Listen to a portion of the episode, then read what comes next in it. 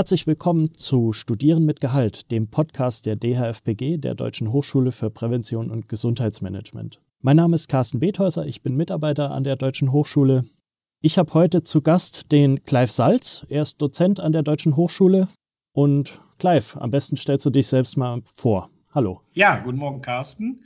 guten Morgen an unsere Zuhörer. Ja, mein Name ist Clive Salz. Ich bin seit 2003 bei der Deutschen Hochschule für Prävention und Gesundheitsmanagement im Rahmen der Trainings- und Ernährungslehre als Dozent tätig und freue mich heute hier dir informativ Auskunft zu geben.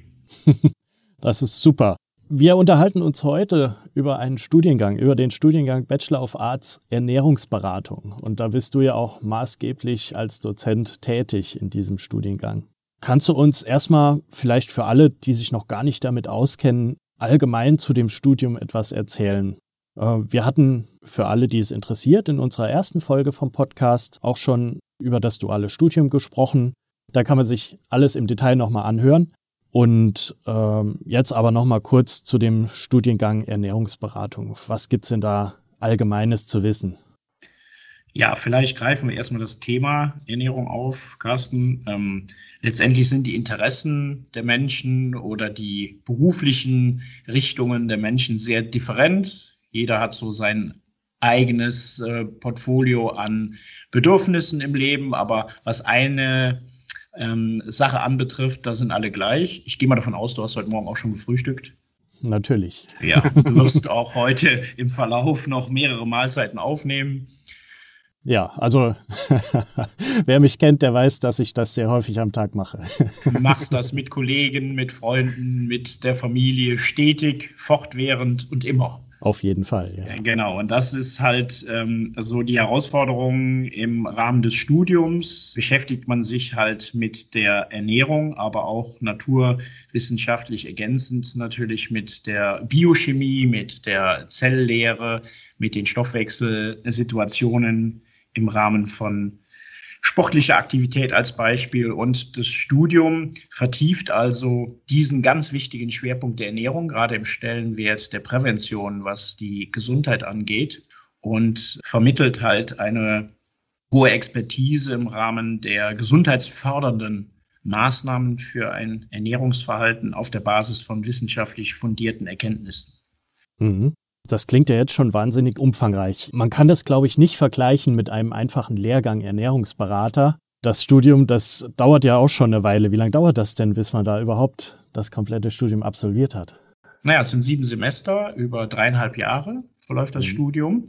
Ähm, Im Zuge dieses dualen Studiums ja durch ein Fernstudium mit entsprechenden Lehrveranstaltungen, die jetzt im Zuge der letzten Monate und Jahre sich dann immer mehr auch in Richtung von Alternativen in Form von digitalen Formaten ergänzt haben. Ich denke, da habt ihr schon etwas zu gesagt.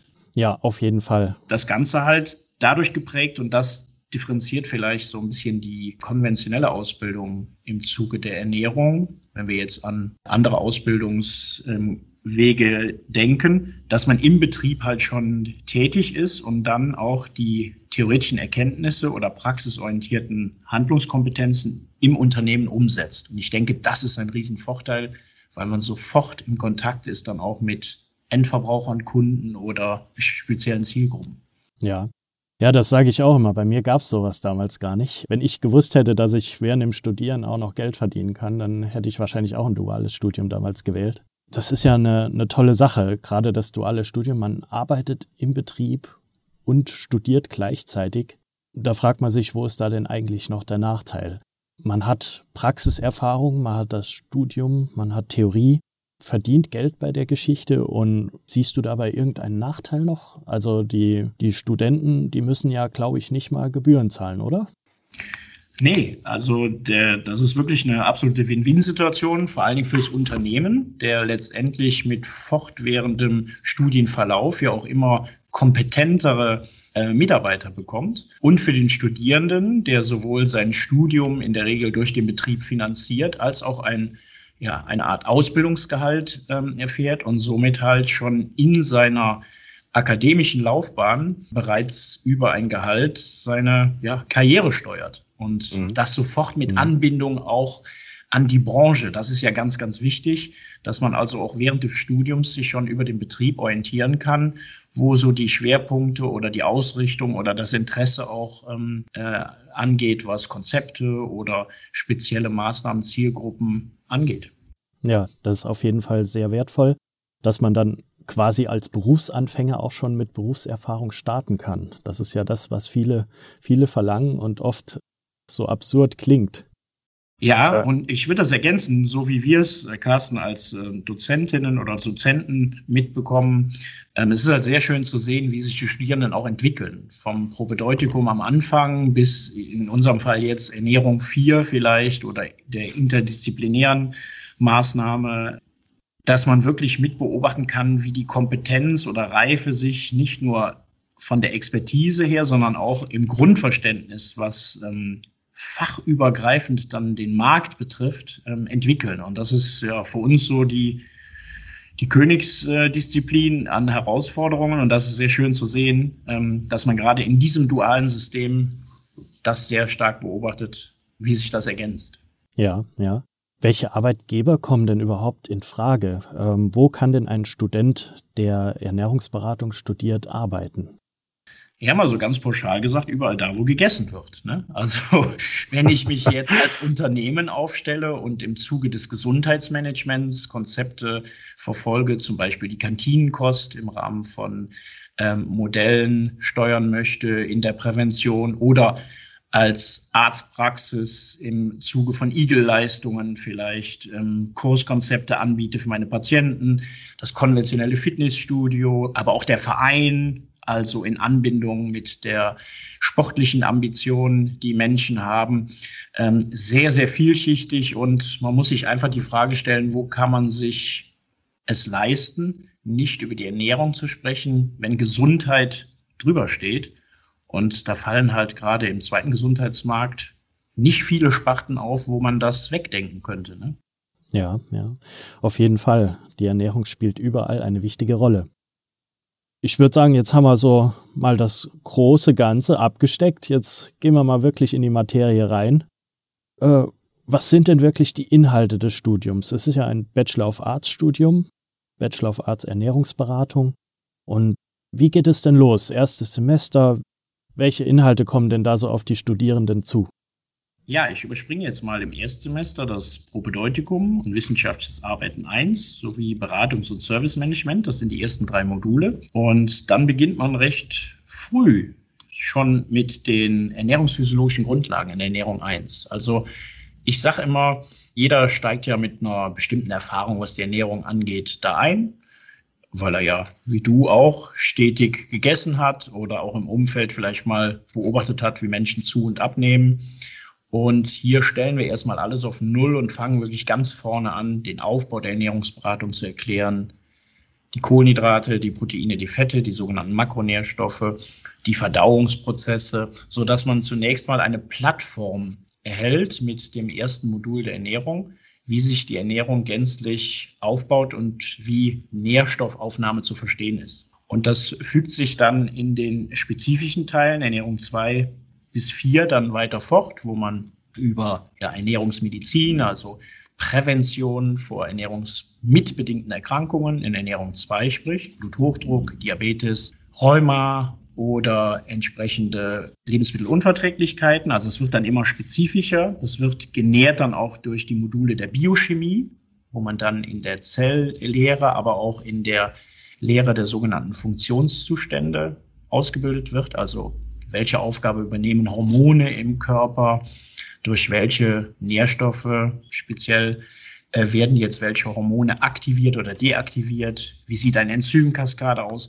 Und das alles baut sich halt so auf, dass man von der Pike auf im Prinzip lernt, wie man Ernährung rein technisch verstehen muss. Und das ist ganz wichtig, weil letztendlich geht es in diesen Maßnahmen ja zunächst darum, ein Grundverständnis zu ermitteln, um das dann später auch auf den Endverbraucher oder den Kunden zu übertragen. Und das ist nochmal eine ganz andere Herangehensweise. Also ähnlich wie ein Mechaniker, der verstehen muss, wie sieht ein Kreuzschraubendreher oder ein Hobel aus, um dann zu erlernen, wie wendet man diese Techniken strategisch an. So ist das aufgebaut. Das geht dann über unterschiedliche Zielgruppen, Also worauf achtet man bei einer Kohlenhydratgabe beispielhaft, wenn ich einen Spitzensportler betreue oder wenn ich jetzt in der Prävention vor einer Zivilisationskrankheit mit dem Nährstoff umgehe.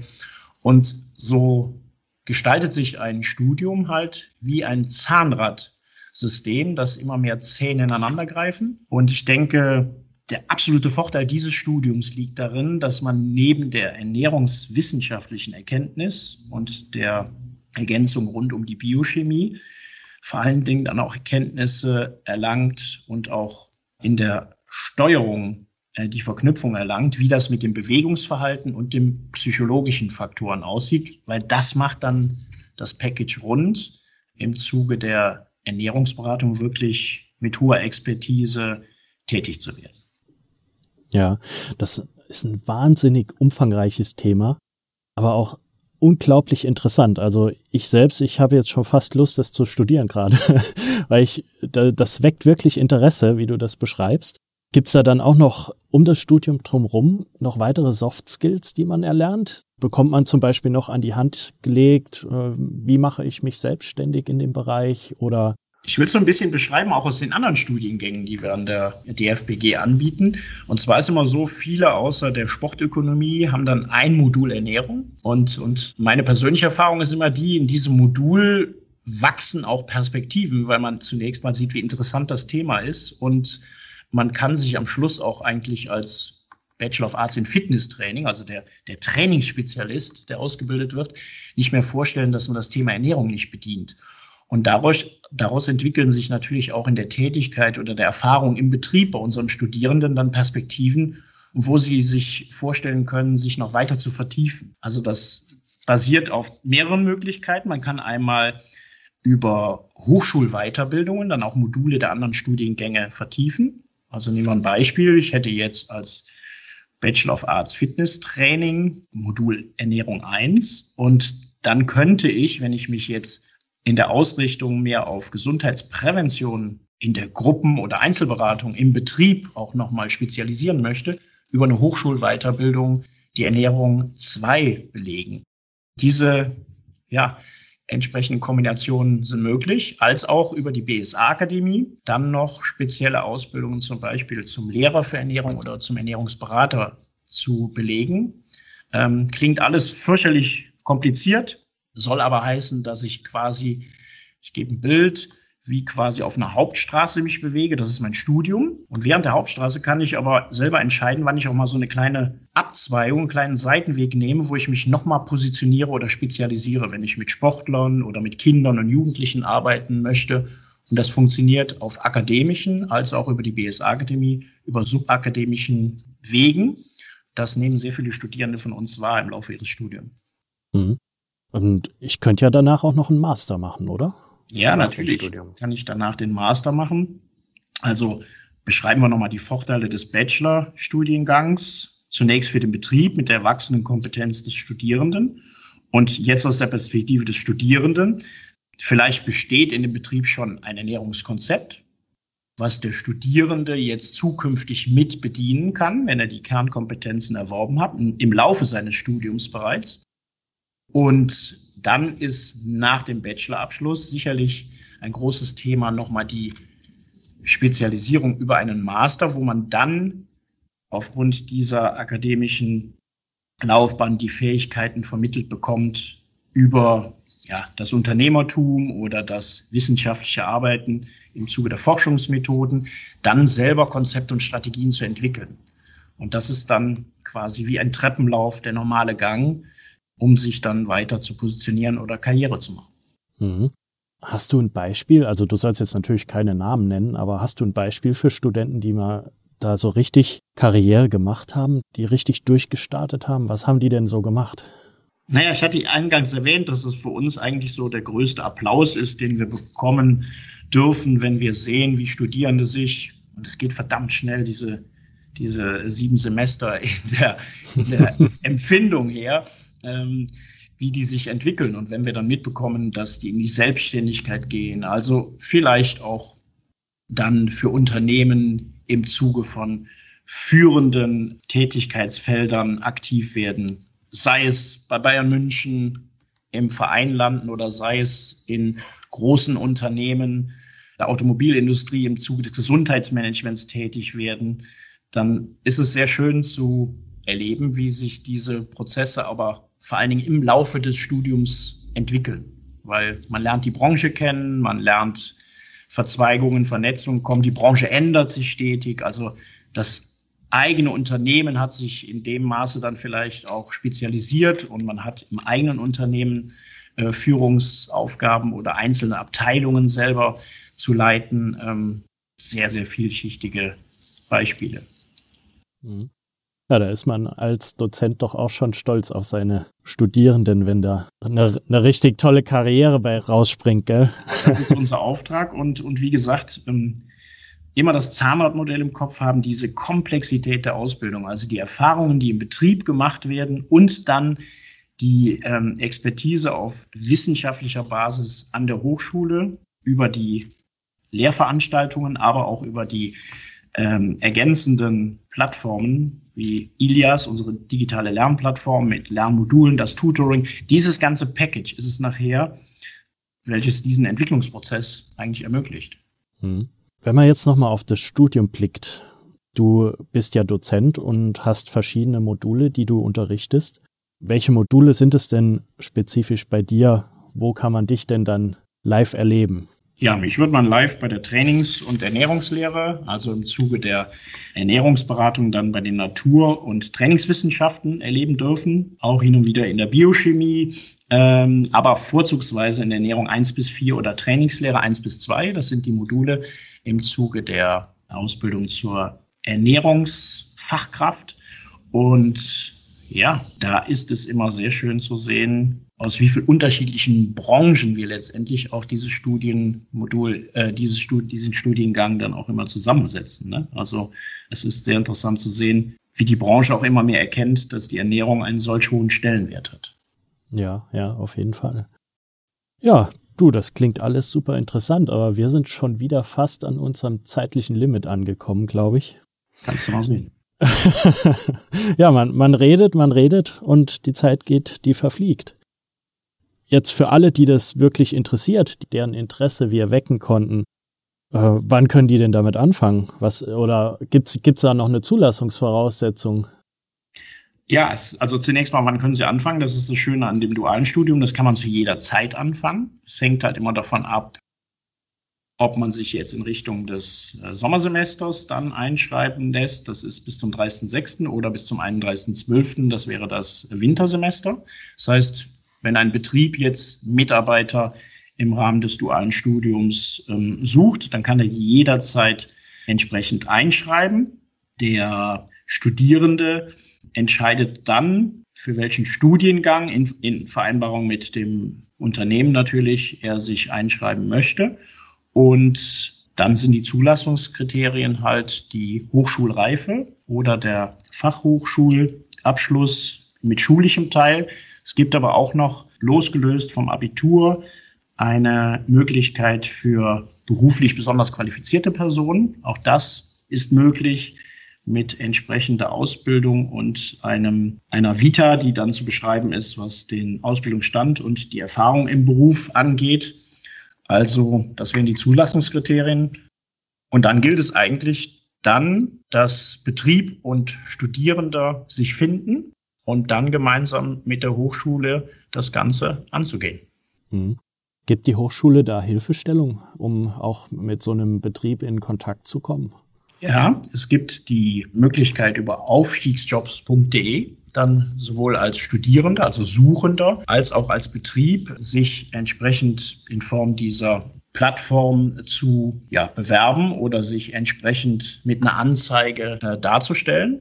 Und dann ist natürlich die Hochschule auch gerne vermittelnd tätig, Betrieb und Studierenden oder andersrum zusammenzubringen. Mhm, prima. Ja, Clive, ich würde sagen, wir sind durch. Mhm. Wir haben, denke ich, das Studium einmal komplett abgefrühstückt im Groben und gezeigt, was kann das.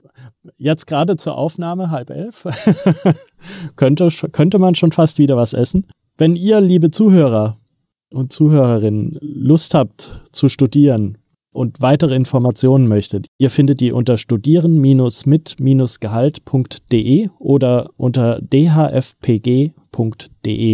Clive, ich bedanke mich vielmals bei dir. War ein sehr tolles Gespräch und ich würde sagen, bis bald.